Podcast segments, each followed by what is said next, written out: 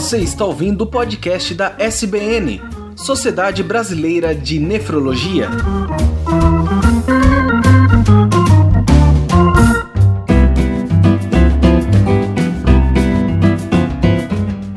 Olá, ouvintes, sejam bem-vindos à temporada 2020 do podcast da Sociedade Brasileira de Nefrologia. Eu sou Tarek Fernandes e hoje falaremos sobre os recentes casos de intoxicação que ocorreram em Minas Gerais e suas implicações nefrológicas. Também como host desse podcast, ao meu lado está a doutora Cíntia Vieira, diretora de políticas associativas da SBN e coordenadora do Serviço de Nefrologia do Hospital Ernesto Dornelles, em Porto Alegre. E neste episódio nós temos como convidados especiais a doutora Lilian Carmo, que é presidente da Sociedade Mineira de Nefrologia, também como convidado o Dr. Vinícius, nefrologista da Santa Casa de Juiz de Fora, doutor em nefrologia pela Universidade de São Paulo, e também como convidado especial o Dr. José Suassuna.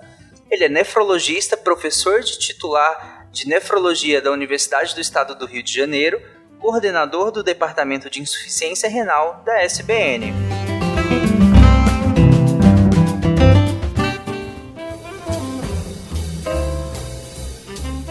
Bom, um rápido disclaimer antes de nós começarmos o episódio. Em dezembro do ano passado, de 2019, começaram alguns casos de insuficiência renal aguda em Minas Gerais e com sinais neurológicos. Primeiro suspeitou-se de alguma doença infecciosa. Depois, rapidamente, com a avaliação dos médicos que começaram a receber esses pacientes lá em Minas Gerais, inventou-se a possibilidade de ser, na verdade, casos de intoxicação por dietileno glicol, e aí, o que tinha em comum entre os pacientes era o consumo de uma cerveja específica da região. Bom, mas é, vamos primeiro começar a entender o que, que é insuficiência renal aguda ou injúria renal aguda, para que a gente consiga entender melhor a evolução desses pacientes. É um problema de elevada mortalidade, como esses casos ilustram, e que a gente normalmente tem que trabalhar numa interface com vários outros especialistas, intensivistas, cirurgiões, clínicos. Faz parte do dia a dia, da rotina de qualquer nefrologista, tratar com variantes usuais de insuficiência renal aguda. Essa situação que nós estamos discutindo é uma forma menos comum de insuficiência renal aguda e vai ser muito importante a gente ouvir a opinião e os comentários dos colegas que tiveram contato mais direto com esses pacientes. Doutor Suassuna, ainda mais uma pergunta. Ela é comum no Brasil a insuficiência renal aguda, independente de nós falarmos, entrarmos diretamente no assunto, a causa desta, mas quais são as causas mais comuns e se a insuficiência renal aguda é comum no Brasil? É, sem dúvida é uma doença bastante comum. É, ela acontece muito em centros urbanos, mas também tem uma distribuição para é, setores rurais. Às vezes há uma certa diferença do, das causas na, na população urbana, a gente vê ela muito associada a infecções graves e uma reação grave do nosso corpo quando isso acontece, que se chama sepse e também ah, no pós-operatório de grandes cirurgias, em casos de é, malformações em crianças, como complicação de pneumonias nos idosos. É um, como eu falei, é um quadro que faz parte do dia a dia. No, no interior do país, a gente vê às vezes outro perfil, com algumas doenças é, infecciosas mais é, fora da realidade dos grandes centros. No caso particular desse tipo de insuficiência renal aguda, que é o que se associa à toxicidade a, ao, ao tecido renal, que a gente chama de nefrotoxicidade, ela é uma insuficiência renal aguda que não é tão frequente. A gente tem um levantamento em andamento agora com 17, mais de 17 mil pacientes com insuficiência renal aguda e, e nós só temos 7% de casos é, de causas nefrotóxicas. Então, embora sejam 1.200 casos nesses 17 mil, no percentual total é relativamente pouco frequente. Doutora Lili, com relação ao dietileno glicol, o que, que é, onde, como é que ele é usado, por que, que é usado? Se usa em alguma, algum tipo de preparo uh, de medicação, preparo de bebida. O dietileno né, ele é uma substância usada frequentemente na indústria farmacêutica e ela pode ser usada como um anticongelante. É, ele aparece em a sua relação com as indústrias de bebidas, né, de, das cervejarias. E ele é um líquido in, é, incolor, claro, sem odor algum e tem um, do, um gosto um pouquinho adocicado, menos, menos doce que o etileno glicol. é, a, existem casos né, de é, essa, essa substância ela não é apropriada para uso, ela não faz parte nenhum é, uma composição é, de produtos que são é, usados por via oral, né? Então não é uma substância utilizada, ela não é própria para consumo, ela é usada em outras atividades que não é um solvente e que não é, em nada, ela não, não faz parte de nada para ser ingerido. Né? Certo. Doutor Vinícius, o que a gente soube pela imprensa, o que está sendo divulgado, é que essa síndrome é uma síndrome então rara, mas que ela ocorre com danos renais e neurológicos, podendo ser fatais, né? Pode ser fatal essa, essa síndrome. O senhor teve já com, contato com essa patologia anteriormente? Já tratou algum caso assim? É a primeira vez que está vendo? Essas causas de intoxicação por etileno glicol, elas são mais comuns na Europa e na América do Norte porque eles usam de anticongelante, de radiador e de e do, do antidesembaçador do carro para o vidro não congelar. Então, ocasionalmente, isso daí pode acontecer por, por uso inadvertido da substância. Como a Lilian falou, ela não tem um gosto forte, então ela é até adocicada e também não causa alteração na mucosa oral, então a pessoa não sente dor, não sente desconforto na hora de tomar. Mas aqui no Brasil a gente tem muito pouco contato com intoxicação desse tipo de substância. Não é uma coisa que está presente da gente no nosso dia a dia, não. Eu, eu, particularmente, nunca tinha visto nenhum caso de contaminação. Nem por mono, nem por dietileno. E na literatura a gente não, não tem né, descrito, pelo menos no Brasil. Uhum. A gente não tem isso publicado. Pode até ter, ter, tido, mas a gente não tem essa, esse conhecimento, pelo menos na, no que a gente tem disponível.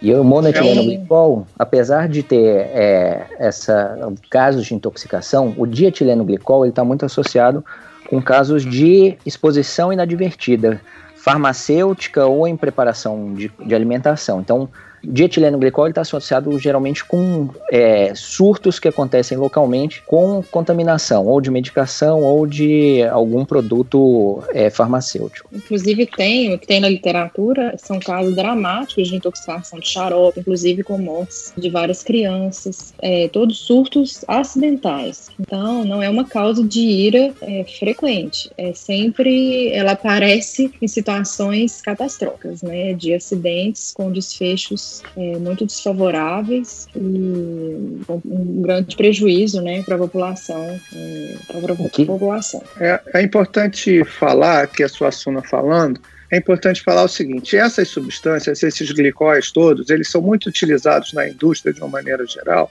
porque eles têm essa característica de é, ser um excelente solvente para pegar alguma substância que não seja facilmente solúvel em água e torná-la solúvel em água. Então, por isso ela é, é são empregados em lubrificantes, em, em material para evitar congelamento do radiador, sistemas de até na indústria de lubrificantes, etc. E um, existe um é, desses glicóis que se chama polipropileno glicol, que ele é relativamente inócuo para a saúde é, humana e ele pode ser ingerido. Então, muitos dos casos que é, acontece, aconteceram na literatura se deveu à substituição inadvertida do polipropileno glicol, seja pelo etileno glicol, seja pelo dietileno glicol. E algumas vezes com má fé, as outras vezes por absoluta é, falta de, basicamente, de controle. E ele é um pouco, é bem mais barato do que o polipropileno glicol para uso humano. Então, às vezes, isso pode atrair o uso dessa substância. E muito possivelmente, todos esses casos que a doutora Lilian falou, de alguma forma o dietileno glicol foi utilizado em substituição ao, ao polipropileno glicol, que é um glicol seguro para consumo humano. E uma dúvida frequente da população é se é uma substância de uso doméstico, se não é uma substância de uso doméstico no Brasil. Né? No Brasil, a gente tem é, frequentemente essa substância, ela é usada em ambiente de, da indústria. Né?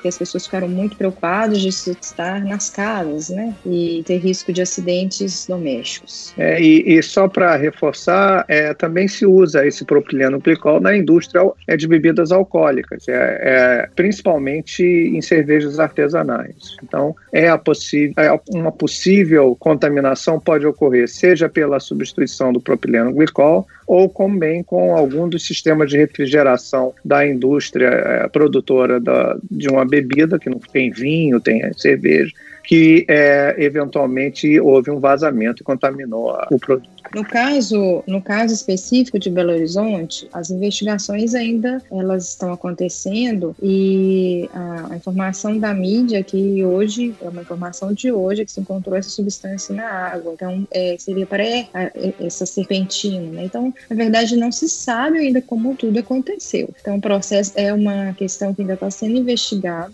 né, e que nem nos cabe muito agora. A gente não sabe como é que aconteceu. É muito importante a população saber que essa substância não faz parte da composição da cerveja. Isso foi intoxicação. É, isso, isso é interessante, uma vez que foi aventada a possibilidade de, de ser intoxicação relacionada ao uso de cerveja artesanal, Primeira coisa foi procurar se tinha alguma coisa na produção de cerveja que pudesse levar à contaminação. Quando a gente vai fazer pesquisa no, no, no PubMed, no Google, a gente não encontra associação de contaminação de casos de surtos de intoxicação, seja lá porque for, com o uso de cerveja. Então, essa, essa contaminação é uma contaminação que não vem da produção da cerveja, e sim alguma coisa externa que foi colocada que não era para estar presente na, na, dentro da cerveja. Quais são os sintomas que apresentaram-se e que, que denotaram que as coisas não estavam evoluindo de uma forma favorável? Bom, então, como é que começam os sintomas da associação com dietileno glicol?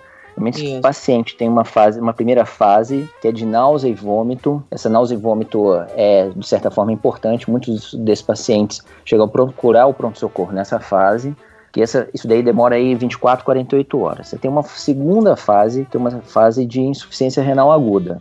Os pacientes começam a ter oligúria, começam a diminuir a produção de urina e uma piora da função renal, medido por exames como creatinina, ureia. E é, nessa fase, geralmente os pacientes já estão internados, porque começam a ter uma sintomatologia mais exuberante, de piora do estado geral, piora dessas náuseas e vômitos. E uma fase mais tardia, que acontece de 7 a 10 dias depois da ingestão da, da, do dietileno glicol ou do monoetileno glicol, que as duas são muito parecidas em termos de intoxicação, é uma fase neurológica, que você vai pegar alteração inicial de, é, do dietileno glicol, pega par craniano, ou seja, a parte de, de nervo da face. E do monoetileno glicol não passa por essa fase de pegar par craniano, ela vai já direto para a fase motora, com diminuição da força é, dos membros superiores e membros inferiores, essa perda de força é progressiva até evoluir com uma insuficiência respiratória por falta de força muscular. Então, é, o que chamou atenção nesses casos iniciais, primeiro que os dois primeiros pacientes eram pacientes da mesma família. E, é, e logo depois, um terceiro caso era do mesmo bairro, do prédio é, em frente ao dessa primeira família. Então, a primeira coisa que chamou a atenção a gente foi essa, é, essa parte geo, é, geográfica ser muito parecida. Então, chamou já atenção para ser essa fase de intoxicação, essa possibilidade de intoxicação. Só que a gente não encontrava qual era o elo que ligava essas coisas. Primeira coisa é que a, cerveja que eles estavam utilizando é uma cerveja industrial de, é, de ampla produção. Cada lote deles tinha mais de 60 mil garrafas. Então, é, isso fazia contra a gente imaginar que fosse uma intoxicação, porque a gente estava vendo dois, três casos, um lote muito grande. A outra coisa que trouxe dificuldade para a gente também, em termos de diagnóstico, então a gente foi atrás da família. A família foi essencial para a gente tentar é, seguir diante com a, essa possibilidade de ser uma intoxicação mas a gente não, não via o elo exato. E outra coisa que chamava atenção é essa dissociação de quadro neurológico com quadro, com quadro é, renal, que não é uma associação que a gente vê no dia a dia. Então isso aí chamar a atenção que a gente não conseguia casar as coisas. Botulismo pega muito essa parte é, neural, mas não pega a parte nefrológica. Então, é, é, essa dificuldade de casar também chamava atenção. Será que isso daí que a gente está vendo na intoxicação é uma doença nova que a gente está vendo de transmissão por arbovirose? Então, isso também foi uma dificuldade que a gente teve no diagnóstico. No início, os pacientes, os três primeiros pacientes, eles tinham paralisia de par craniano, de sétimo e terceiro. É, teve paciente que teve paralisia de, de facial bilateral, que é uma coisa que não é comum e o papiledema. E depois, é, sem, a, sem é, presença de hipertensão intracraniana. Então era um papiledema sem hipertensão intracraniana. Então era uma papilite, uma lesão neurológica relacionada com o, segundo nervo, o, o, segundo par craniano. E um líquor, todos eles com líquor com uma alteração leve de é, apenas proteinorraquia, não tinha aumento de celular, celularidade. Quando foi feita a eletroneuromiografia desses pacientes, mostrava que tinha uma lesão desmelinizante difusa. Então, é, é, a gente era difícil nesse momento de imaginar se isso daqui era um evento é, imunológico secundário a um quadro viral ou era um quadro de intoxicação, porque a grande dificuldade nesses casos é você achar o motivo da intoxicação. E os, e, e os, os pacientes chegavam com, com um quadro clínico diferentes, gente que já tinha passado em outros pronto-socorros, em outros hospitais, que já tinha chegado em diálise, então, os quadros de acidose já tinham revertido, já tinham melhorado, que foi outra coisa de dificuldade. Esses pacientes todos com intoxicação, eles têm uma acidose importante, mas essa acidose é facilmente revertida com diálise, o paciente não fica acidótico a longo prazo. Então, tudo isso traz dificuldade no diagnóstico. É que na medicina é importante, né? É a história, o exame físico e atrás de tudo, né? Atrás de todas as pistas, história familiar, a história desse paciente, a história pregressa. E esse aí, ela exige, além do tratamento que seja imediato, exige essa procura, procura né, da, da causa. Quanto tempo vocês uh, levaram para fazer essas, essa procura? Em quanto tempo os pacientes foram desenvolvendo que até que as coisas ficaram mais claras? Então, os pacientes é, tiveram mais ou menos uma semana entre a ingestão da medicação e a chegada em centros maiores. Então, a ingestão, a primeira é, ingestão é, relatada com caso grave foi dia 22 de dezembro. Esses pacientes a gente conseguiu a, que a vigilância epidemiológica entrasse em atividade, a gente teve uma notificação em Belo Horizonte dia 30 e uma notificação aqui em Juiz de Fora dia 31. Esses pacientes, é, esses pacientes é, como passaram em outros pronto-socorros, é, é, teve esse, esse, certo atraso aí da gente conseguir colocar a vigilância epidemiológica.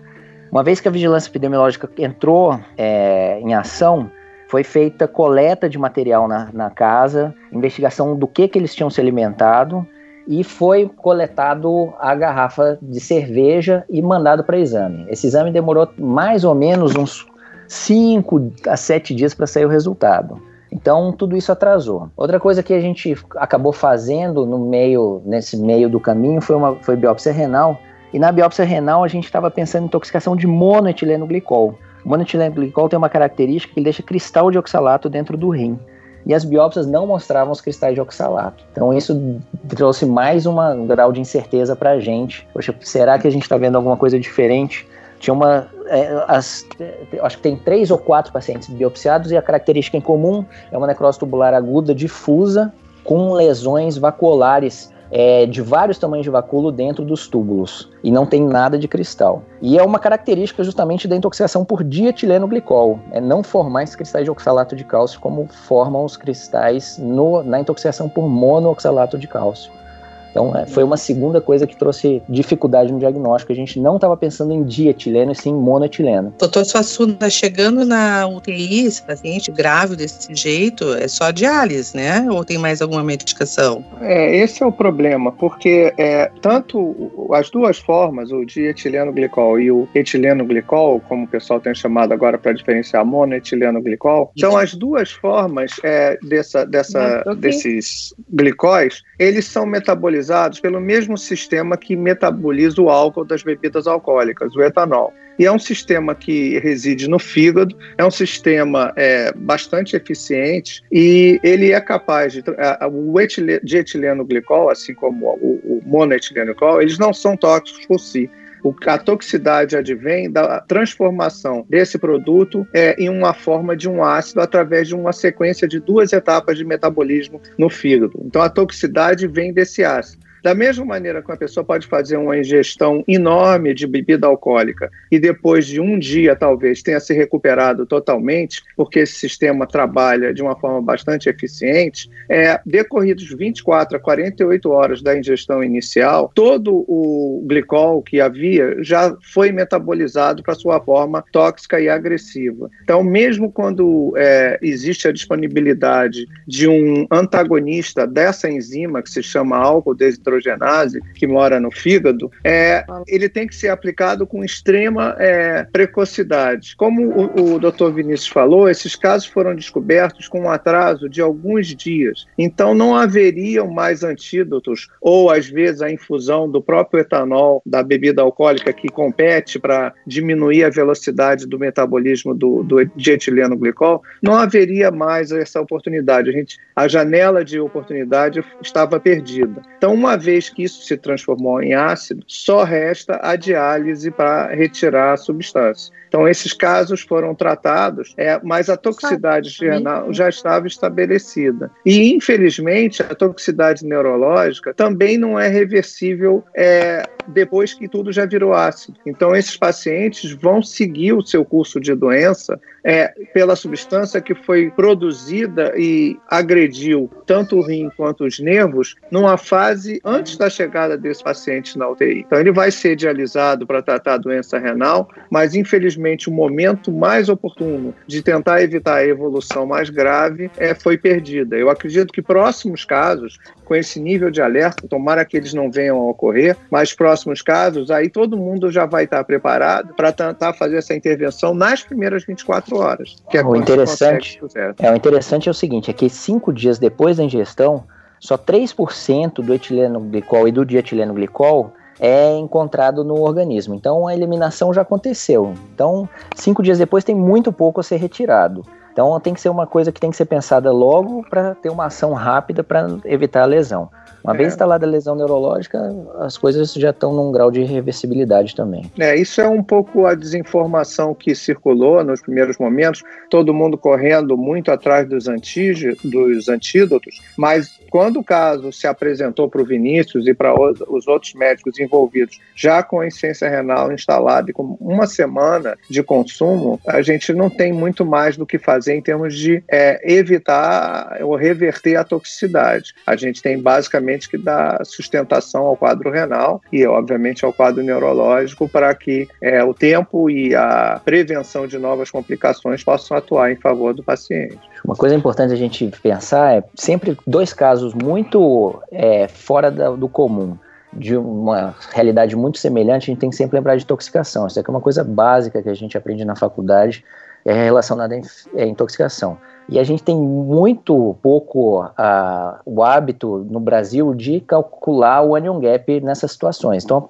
pessoal do pronto-socorro, pessoal do CTI, vê esses pacientes com acidose grave e o pessoal esquece de calcular o anion gap. Seria uma coisa que ajudaria muito a gente a fazer esse diagnóstico mais precoce e pensar nessas intoxicações aí, por salicilato, por é, etileno glicol, etanol, etanol. Então, é, então é. isso daí, isso daí é, é, seriam coisas que a gente pensaria mais e agiria mais cedo nesses casos, né? É só um comentário em cima do que o Dr. Vinícius falou. No Brasil a gente não tem quase etileno glicol e dietileno glicol, mas a gente tem muito metanol, que é o álcool da madeira. E o pessoal resolve fazer substituir o etanol ou a bebida alcoólica, né, destilada, por um álcool qualquer disponível, e tem vários casos de intoxicações por metanol que segue o mesmo caminho, é o mesmo caminho dessa álcool desidrogenase. E como foi, foi dito, o tal do Anion Gap, que é uma conta que se faz calculando a partir de parâmetros laboratoriais comuns e, e corriqueiros que todo paciente que chega na emergência colhe, mas requer uma continha adicional, é, poderia ajudar a orientar o diagnóstico precocemente.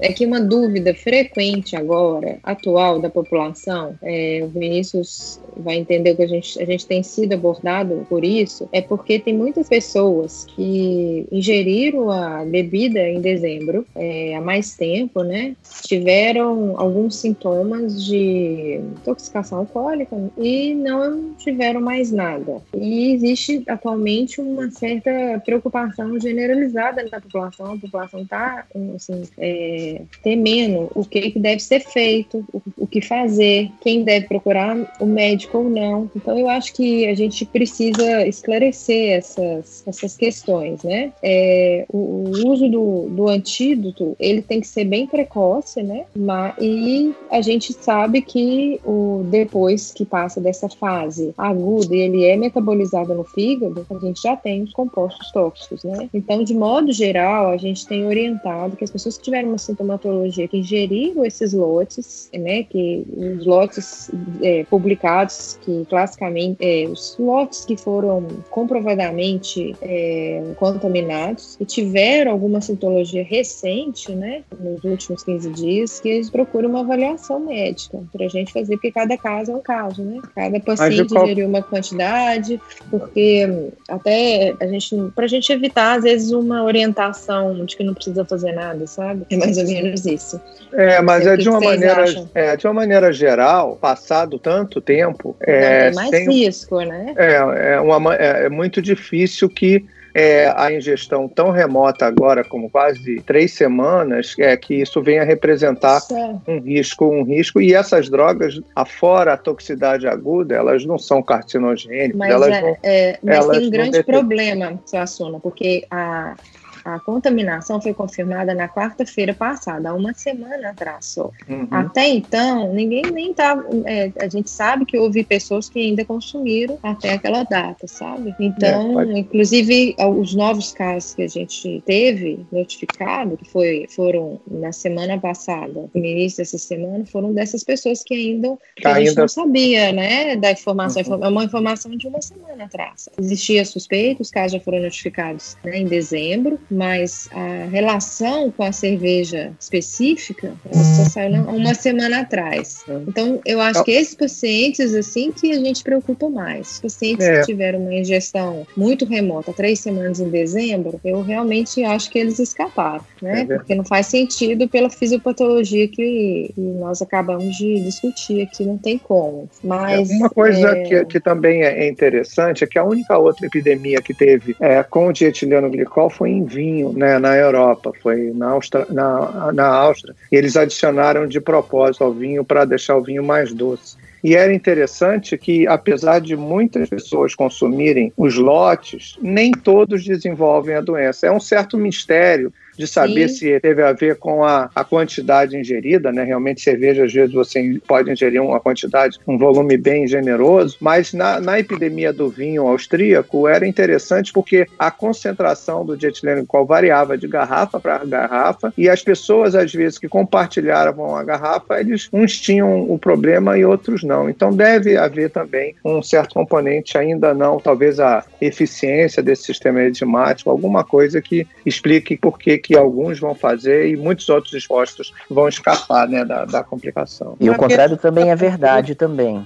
que né, nessas intoxicações que tiveram em criança, teve gente que consumiu então altas doses e, e, não teve problema, e teve gente que consumiu baixas doses e também teve e problema. Pois é, foi variado. Então, não tem um, um, valor que a gente possa dizer de segurança que possa ter uma ingestão e essa pessoa não, e, e não tenha um, uma possibilidade de, de ter o evento da intoxicação pelo dietileno, do etileno glicol, né?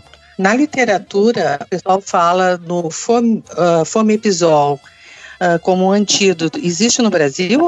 Não, Não, Não. O, o Famepizol, ele consta na, na Anvisa com, dentro de uma resolução que a Anvisa fez há uns três ou quatro anos atrás, como uma das drogas em que é permitido a importação sem necessidade de registro, dada a, a especificidade do seu uso. Mas é, um, é uma droga cara, de vida de prateleira relativamente curta, então praticamente ninguém seguiu a, a a, importar e armazenar essa droga pelo custo custo e pelo pouco tempo que ela dura é, e, e para doenças tão raras, né? Mas talvez agora, nesse momento, talvez agora a gente... definido, né?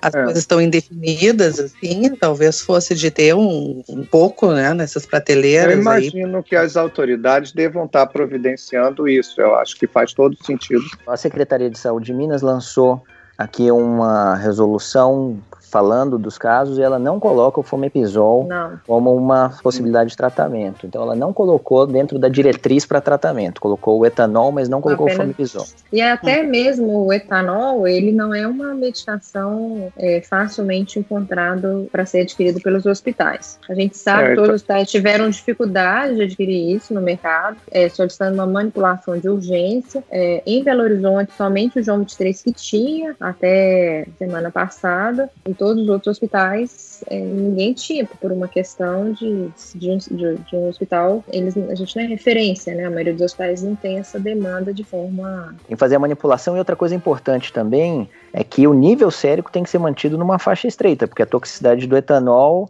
ela o, o, índice terapêutico é muito curto, né? Então Isso pode ter efeito. E aí Pela a gente enfrentou um outro problema, né, Cintia? Porque não tenha também essa disponibilidade de fazer essa quantificação de forma tão ágil, frequente, rápida. A gente também sabe que a gente enfrentou esses problemas. E complementando a história do etanol, o etanol ele é o que a gente chama é, compete pelo metabolismo com o dietileno glicol. Então ele é uma medida contemporizadora para diminuir a velocidade da transformação do etileno glicol nos componentes tóxicos. Então normalmente quando se emprega o etanol ele tem que ser conjugado com a retirada da substância que ainda não foi transformada do corpo e aí entra a história da hemodiálise. A hemodiálise ela tem que ser usada em conjunto com a, com a, a administração do etanol. E isso é importante ressaltar porque não basta ter só o etanol, mesmo com as dificuldades que foram é, mencionadas. E a hemodiálise, graças a Deus, é, é, um tratamento disponível com muita facilidade no país e principalmente Minas tem um, uma grande é, disponibilidade. É, isso precisa precisa ser ressaltado da importância dessa modalidade de tratamento como complementação às medidas de controle. Olha, mas os dados que eu vi, que li de literatura, e você já deve ter lido bem mais do que hum. eu, que estão vivenciando isso, o fomepizol ele tem uma afinidade pela, pela, por essa, o dietileno glicol 8 mil vezes maior do que etanol. Do, o problema é que ele tem que ser usado nessa janela de oportunidade das primeiras 24 Sim, estourando. É, exatamente, é. é. Não, eu entendo. Se a gente tem que pensar nisso, né?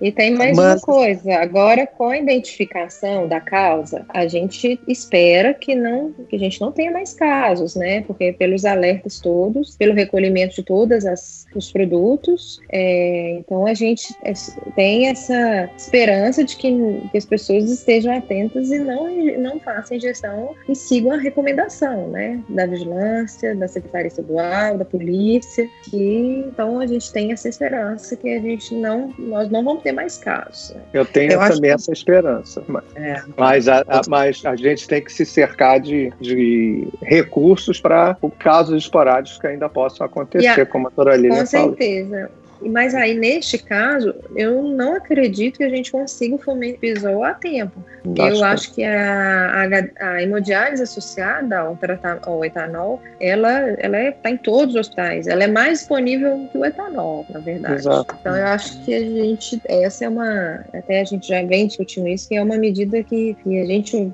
a gente deve soltar, vai soltar uma nota técnica do Departamento de IRA, contemplando essa, essa opção terapêutica.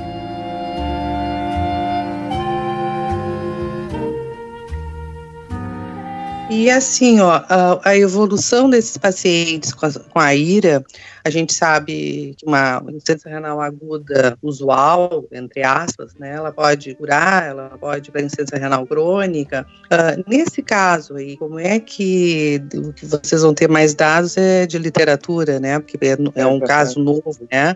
Mas como evoluiria e a parte neurológica, como é que evoluiria também dentro dos, dos conhecimentos? A, a insuficiência renal, ela é uma insuficiência renal desde que é tratada de forma é, adequada, que tem um prognóstico relativamente favorável. É, é, um pouco diferente da, como o doutor Vinícius falou, do monoetileno glicol, que faz uma grande deposição de um composto chamado oxalato no rim, e isso causa um, uma reação adicional, além da toxicidade direta, que torna essa insuficiência renal é, um pouco mais é, grave e com risco de ter alguma sequela é, mais intensa do que a, de etileno, a do dietileno glicol. Então, as, é, o grande problema é, mais do que a insuficiência renal, é a evolução dos casos neurológicos. Existem relatos de recuperações totais e parciais, mas muitos pacientes fazem uma evolução catastrófica e irreversível. Eu fiquei, acho, a gente fica assim até uh, de uma forma, se sente uh, de uma forma adequada, assim, pela investigação, notificação, a vigilância sanitária entrou, entrou a, a pecuária. Eu achei uma coisa assim que realmente a evolução de uma notificação, quando ela, ela o médico percebe que algo, uh, foi dito não está evoluindo de uma forma grave, que vários casos estão aparecendo, a gente viu que foi muito bem organizada. Eu acho que foi, uh, foi dentro de ser, ah, demorou uns dias, coisa super nova, né? E conseguir fazer esse rastreio e conseguir chegar a uma causa e, e ter sucesso, né? Então, assim, acho que tem que ser elogiado. Então, Eu queria só pegar a oportunidade, Cíntia, e falar é uma coisa, assim, elogiar o grupo médico do, de Minas, porque muito antes de qualquer notificação em mídia, etc., nos grupos que nós conversávamos sobre essa situação, é, eles já tinham aventado essa hipótese, é, eu acho, quando ainda havia a percepção que isso talvez fosse uma causa infecciosa, é, para um nefrologista é, com experiência em ciência renal aguda, salta aos olhos essa síndrome como um caso de um possível toxicidade. E, e essa percepção foi feita muito precocemente pelo grupo de nefrologistas é, que conversou sobre essa doença é, entre eles, entre nós, nas redes sociais. É só é destacar que houve essa percepção é, bastante precoce. Uhum.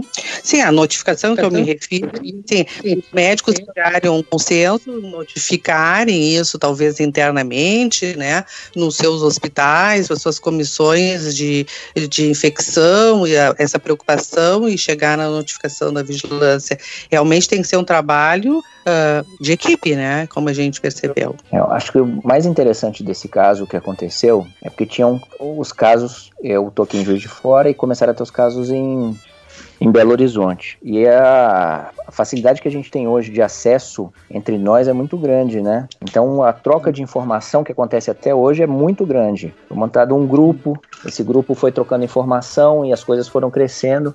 Então acho que essa união e você poder ter acesso, não ficar isolado só no seu hospital, isso eu acho que foi de suma importância é. para ter tomado essa proporção. É, a comunicação favorece demais hoje.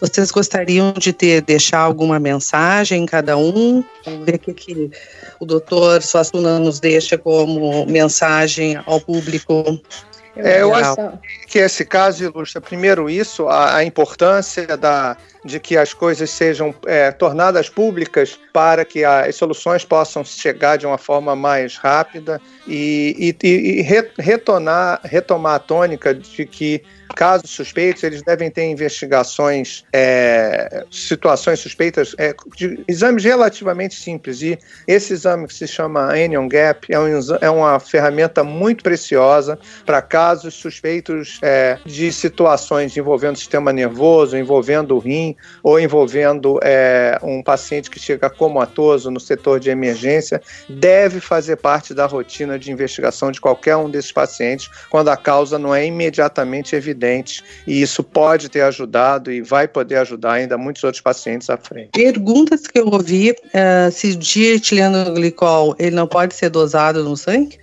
Pode, mas pode. é uma tecnologia que exige uma, um equipamento laboratorial que não é disponível num laboratório de análises clínicas convencional. Atualmente, por exemplo, no estado, é só o IML que tem feito essa dosagem. Uhum. É, eu acho que a gente só podia, às vezes, chegar num consenso é, tendo em vista que a gente vai dar esse podcast, né, vai servir de orientação, essa questão da, de quem deve procurar a ajuda, porque esse é o grande preocupação hoje da população, né, Vinícius? A gente estava até falando disso ah. mais cedo, ontem. A mídia tem procurado, porque a população está desesperada para saber é, quem que quem que está sob risco ainda, né? É, eu acho que é importante no, alinhar é. o que, que a gente é vai, vai acho que é, importante é, deixar claro que isso não é um é, não é um evento da produção de cerveja, um contaminante da cerveja. Então, o consumo de cerveja ele é, é seguro é, tem uma fiscalização grande do Ministério da Agricultura, dos órgãos sanitários, então é seguro consumir cerveja. Isso daí foi um evento fora da curva. E a, é, as pessoas que têm sintoma que não melhoram depois do consumo de cerveja, elas têm que procurar o atendimento médico para fazer os exames. Isso, e que é. o consumo que ocorreu em dezembro, é, se a pessoa não apresentou qualquer sintoma, é não muito pouco provável que ela tenha qualquer tipo, pela própria fisiopatologia, de ter tido a intoxicação. Então ela é. pode ficar tranquila. É, eu acho que a gente tem que tranquilizar o público que, assim, os casos que eventualmente venham a surgir surgir, vão ser de pessoas é, muito desavisadas, né, de que não estão acompanhando a situação da, da proporção que ela tomou, né, e que quem eventualmente é, possa ter tido uma exposição é, mais antiga está totalmente fora de, de, de, risco e pode ficar tranquilo. Né? Sim, acho importante a gente frisar essas duas questões, é, que atuar agora a, a, é, nosso papel também, né, tranquilizar a população e informar, né? Sim. É importante, né? Tá sendo é isso, gente. Informar tanto os médicos, os colegas, que não tiveram a oportunidade ainda que, de outras especialidades também, e a população leiga, né? Eu acho que esse é o objetivo desse processo. E a outra questão é importante importante é divulgar também que no blog científico da SBN tem um artigo excelente, foi disponibilizado pelo professor Suassuna, quem está aqui com a gente hoje, e tem a nota técnica, né, publicada, que orienta como deve ser o tratamento. Ele coloca a hemodiálise logo depois do antídoto, não deixa bem claro, coloca de forma mais geral, mas é importante a gente lembrar que a hemodiálise, como a gente já ressaltou e discutiu aqui, é uma excelente forma de remover, porque o dietileno glicol é uma molécula extremamente pequena e não ligada a proteínas, então é uma opção amplamente disponível em todos os hospitais. Então, na suspeita feita, ela deve ser começada antes mesmo de ter uma injúria, uma lesão renal unicelular. E a nota é. técnica também está no site disponível, tá? Bom, eu agradeço muitíssimo a presença e as explicações da doutora Lilian, do doutor Vinícius e do doutor José Suassuna. Acredito que o tema ele foi bem abordado, dadas as informações que nós temos até agora. Nós abordamos desde questões bem técnicas até questões gerais, né, de aviso à população geral. É um caso ainda em andamento, mas que é muito grave e por isso que a SBN se adiantou para trazer especialistas para falar sobre o assunto.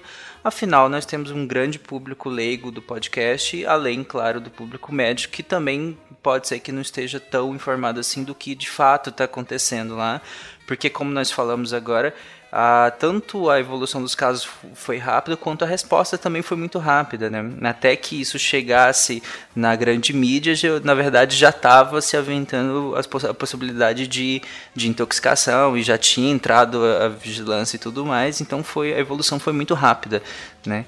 Então precisávamos trazer especialistas aqui para falar sobre o assunto. Por fim, eu convido os ouvintes a acessarem o site do Deviante, que é deviante.com.br, comentarem na postagem desse episódio, aí sejam críticas, elogios ou mesmo dúvidas que ainda possam ter restado é, deste episódio. Além disso, acessem o site da SBN, né? Como a doutora Lilian falou, lá tem artigos também no próprio blog da SBN. E esse episódio também vai ser postado lá.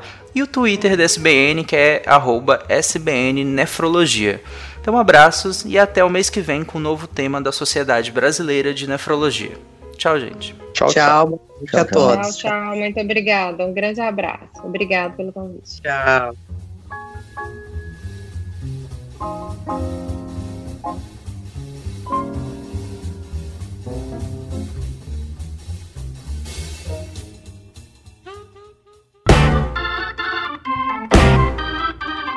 Você ouviu o podcast da SBN, Sociedade Brasileira de Nefrologia.